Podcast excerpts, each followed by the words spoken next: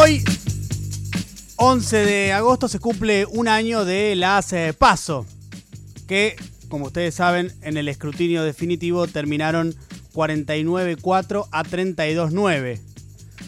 16 puntos de diferencia le sacó el frente de todos a Juntos por el Cambio. Después, por supuesto, también, como ustedes saben, se ratificó el resultado en octubre, aunque con una menor distancia, también fue considerable 8 puntos de diferencia entre Alberto Fernández y Mauricio Macri. Un año ya pasó de eso.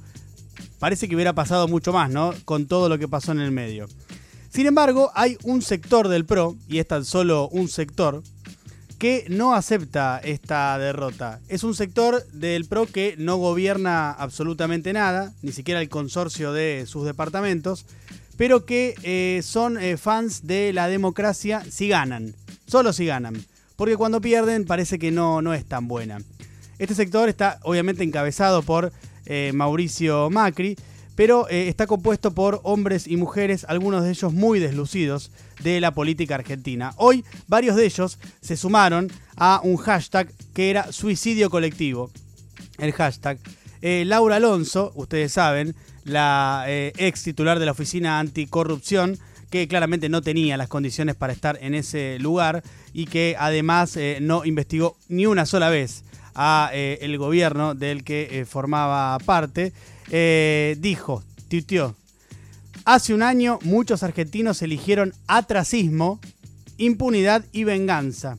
De la cleptocracia 2007-2015 a la ineptocracia 2019-2023, hashtag suicidio colectivo.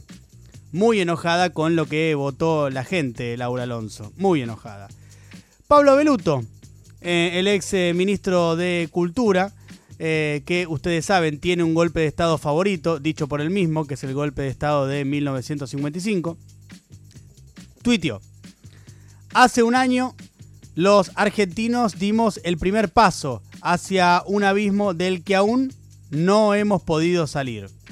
Hemos cometido muchos errores sin duda, pero aún así estoy orgulloso de haber pertenecido al gobierno más democrático y plural que se dieron los argentinos en el último siglo. Bueno, serán apreciaciones. Pero la primera parte es evidente el enojo ¿no? que tiene con lo que ha decidido la mayoría de los argentinos ya hace un año, eh, abriendo el camino a octubre, ¿no? porque dice, hace un año los argentinos dimos el primer paso hacia un abismo del que aún no hemos podido salir. Em, la verdad es que, utilizando una frase de Marcos Peña, sería momento de que se hagan cargo, ¿no? Háganse cargo porque eh, la verdad es que enojarse a un año ya además de la elección con la gente porque no los votó y votó otra opción y es un poco entre patético e infantil, me parece. Em, ¿De qué se tienen que hacer cargo? Y de que fueron eh, sumamente inoperantes para gobernar, porque por eso perdieron la elección. Y digo que fueron sumamente inoperantes y que por eso perdieron, porque la verdad es que aún teniendo en cuenta que por supuesto no heredaron Disney, no es que Juntos por el Cambio eh, asumió en Noruega, pero sí tenían mucho a favor. Repasemos algunas cosas.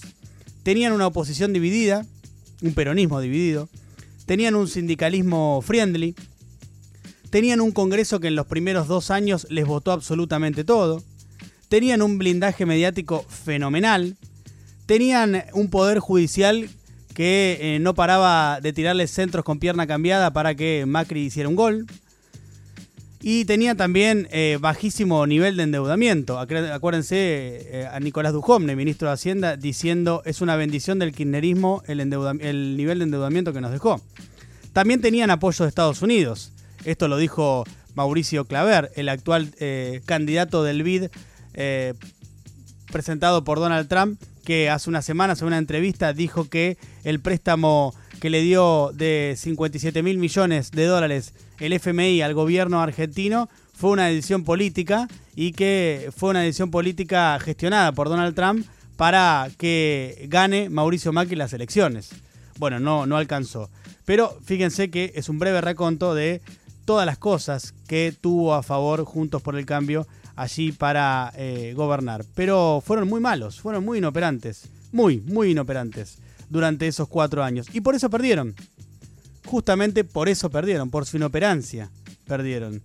Eh, ahora, desde Francia y por Zoom, encima, por Zoom, eh, Mauricio Macri dice cosas como estamos en un estado de sitio, este modelo de cuarentena sin salida de Alberto Fernández no va más. Un poco exagerado, ¿no? Lo de estado de sitio. Pero bueno, eh, es evidente que sigue en modo todo me chupa un huevo el ex presidente.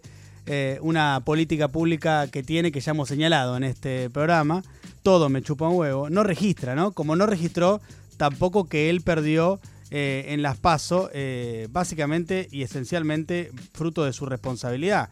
¿Se acuerdan cuando al otro día, ustedes se acuerdan de eso? Al otro día de las PASO, esa conferencia de prensa en la que estaba completamente sacado, enojadísimo con la gente, enojadísimo.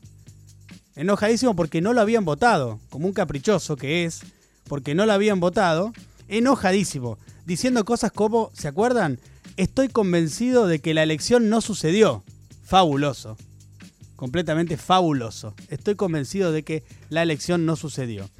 Eh, ahora sus seguidores, algunos, eh, algunos, los más fanáticos, como Laura Alonso, como Pablo Abeluto, eh, siguen enojados con la democracia, con lo que votó la mayoría, y por eso se sumaron al hashtag suicidio colectivo.